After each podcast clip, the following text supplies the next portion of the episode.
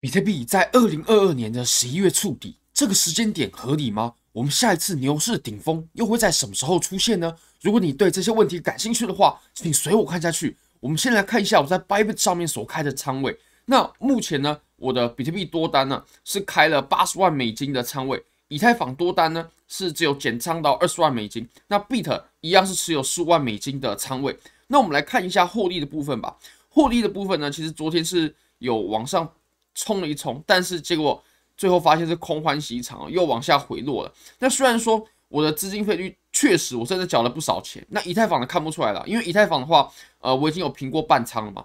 不过总合起来呢，利润还是相当丰厚的。那如果你也想像我一样交易的话呢，Bybit 是我非常推荐的交易所，这是我换过所有的交易所以来啊最好的一个。那现在只要点击下方链接注册入金，最高可以享有三万零三十美金的交易赠金。好，那么我们现在呢，我们就把盘面啊直接切回到比特币身上。那其实比特币它跟传统的金融市场有一点不同，就是比特币这个商品啊，它本身就有自有的牛熊周期。那这个牛熊周期呢，其实我们可以复盘一下过往的历史，它是有规律的，而且呢是有时间上的规律的。我们可以用。横线来表示一下这些规律。那首先呢，我们先画出我们在比特币的牛市啊触顶的时候，它都在什么时候吧？OK，二一年的年底，对不对？二一年的年底。那再来呢，我们可以转到一七年的年底，二一年的年底，一七年的年底。那中间相差就是四年嘛。那我们在四年就是什么呢？一。三年的年底，一三年的年底，一三年年底，然后一七年年底，然后二一年的年底。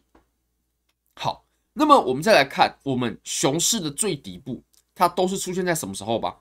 那么我们今年呢、啊、是出现在二二年的年底，OK，二二年的年底哦。好，我们换个颜色吧，我们用绿色来表示。一八年的年底，OK。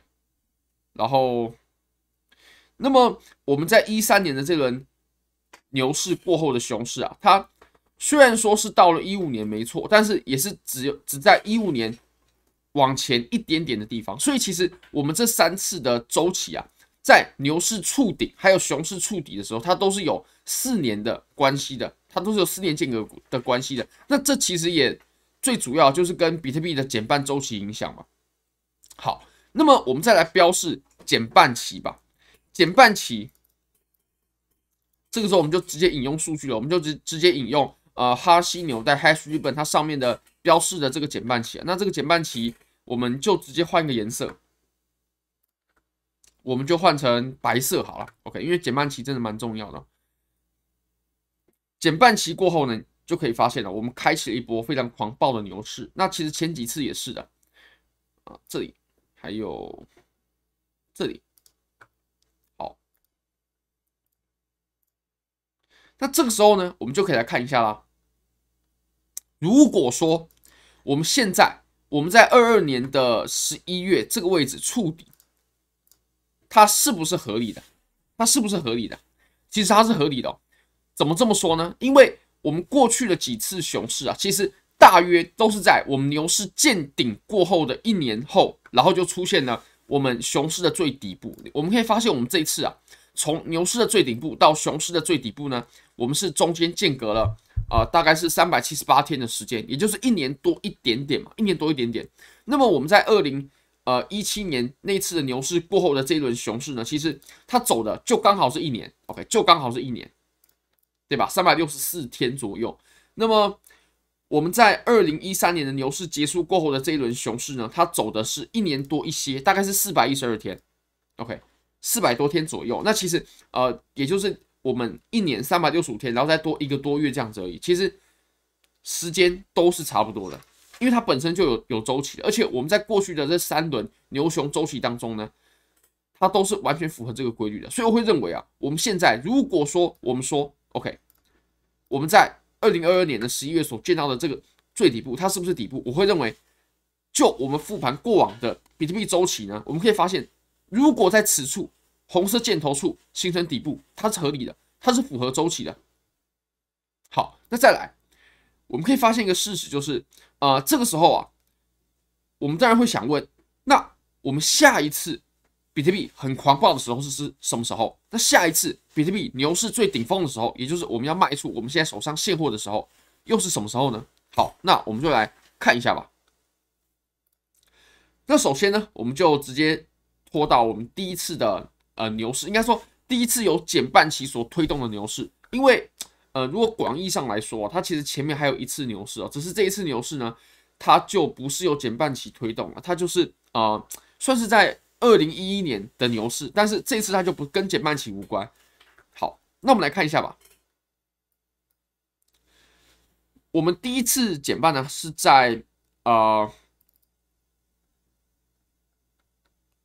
二零一二年的十一月，二零一二年的年底，OK，二零一二年，那我们在二零一三年的年底，我们就见到了牛市的最顶峰，也就是 OK，一二年减半，那么一三年见顶，一三年年底见顶，所以我们下一次我们可以推估是什么时候？就是加四年嘛，那就是一六年减半，OK，二零一六年减半，不过这次是到了年中，二零一六年减半，那么什么时候见顶呢？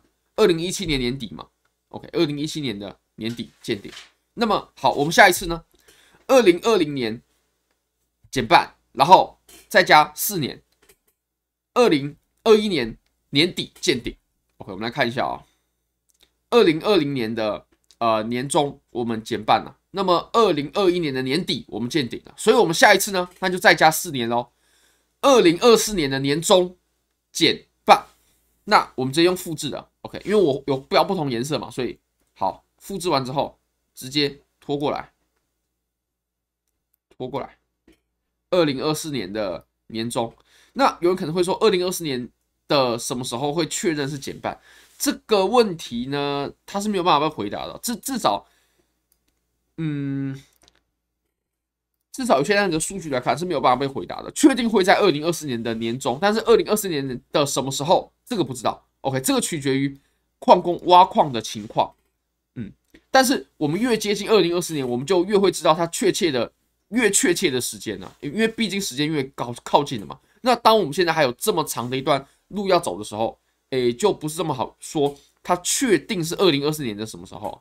好，那么我们下一次牛市的顶峰是什么时候呢？这个我相信也是大家最关心的，其实就是加四年吧。我们先复制。就在二零二五年的年底，二零二五年的年底啊，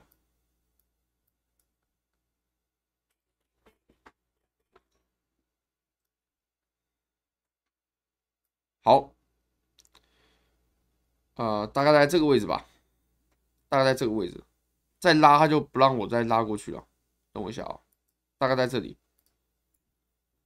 所以有人就说啊，我们这一次。呃，拿现货大概要拿多久呢？其实就是三年的时间嘛。OK，大概是三年的，非常接近三年的时间嘛。因为我们是二零二二年的年底抄的底嘛，那二二年、二三、二四、二五就是三年的时间。我们拿现货拿三年的时间，那就可以卖出了。OK，那我们下一次狂牛开启的时候呢，如果这个减半周期它的呃过往的规律是不变的话，那么我们会在二零二四年的年中。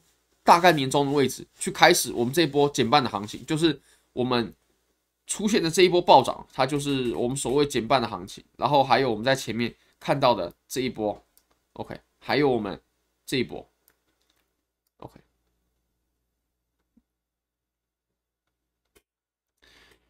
所以其实我们从呃复盘这个比特币的周期，我们就可以发现，其实我们在二零二二年的年底见底这件事情。它蛮符合周期的，蛮符合规律的，对不对？我因为我们过去的呃两次的减半周期所引领的牛市呢，它都是在这个时候见底的。如果我们根据周期来计算的话，嗯，是。那我们什么时候会减半呢？就是在二零二四年的年中，也就是我们啊非常有可能啊，在我们现在 OK 到我们二零二四年年中的这段时间呢，我们就走 OK。虽然说它中间会有涨有跌，但是它整体来说呢，它会走的是一个。震荡，OK，诶、欸，这个是乱画的，反正它就是走震荡就对了。那么我们要到那种最疯狂的上涨的阶段呢，其实就是在减半期，然后一直到我们隔年的年底，就是二五年的年底的时候，就会到达最疯狂的时候。OK，哎，这个我我我画的客气了，我可能可能要这样子。好，大概是如此的。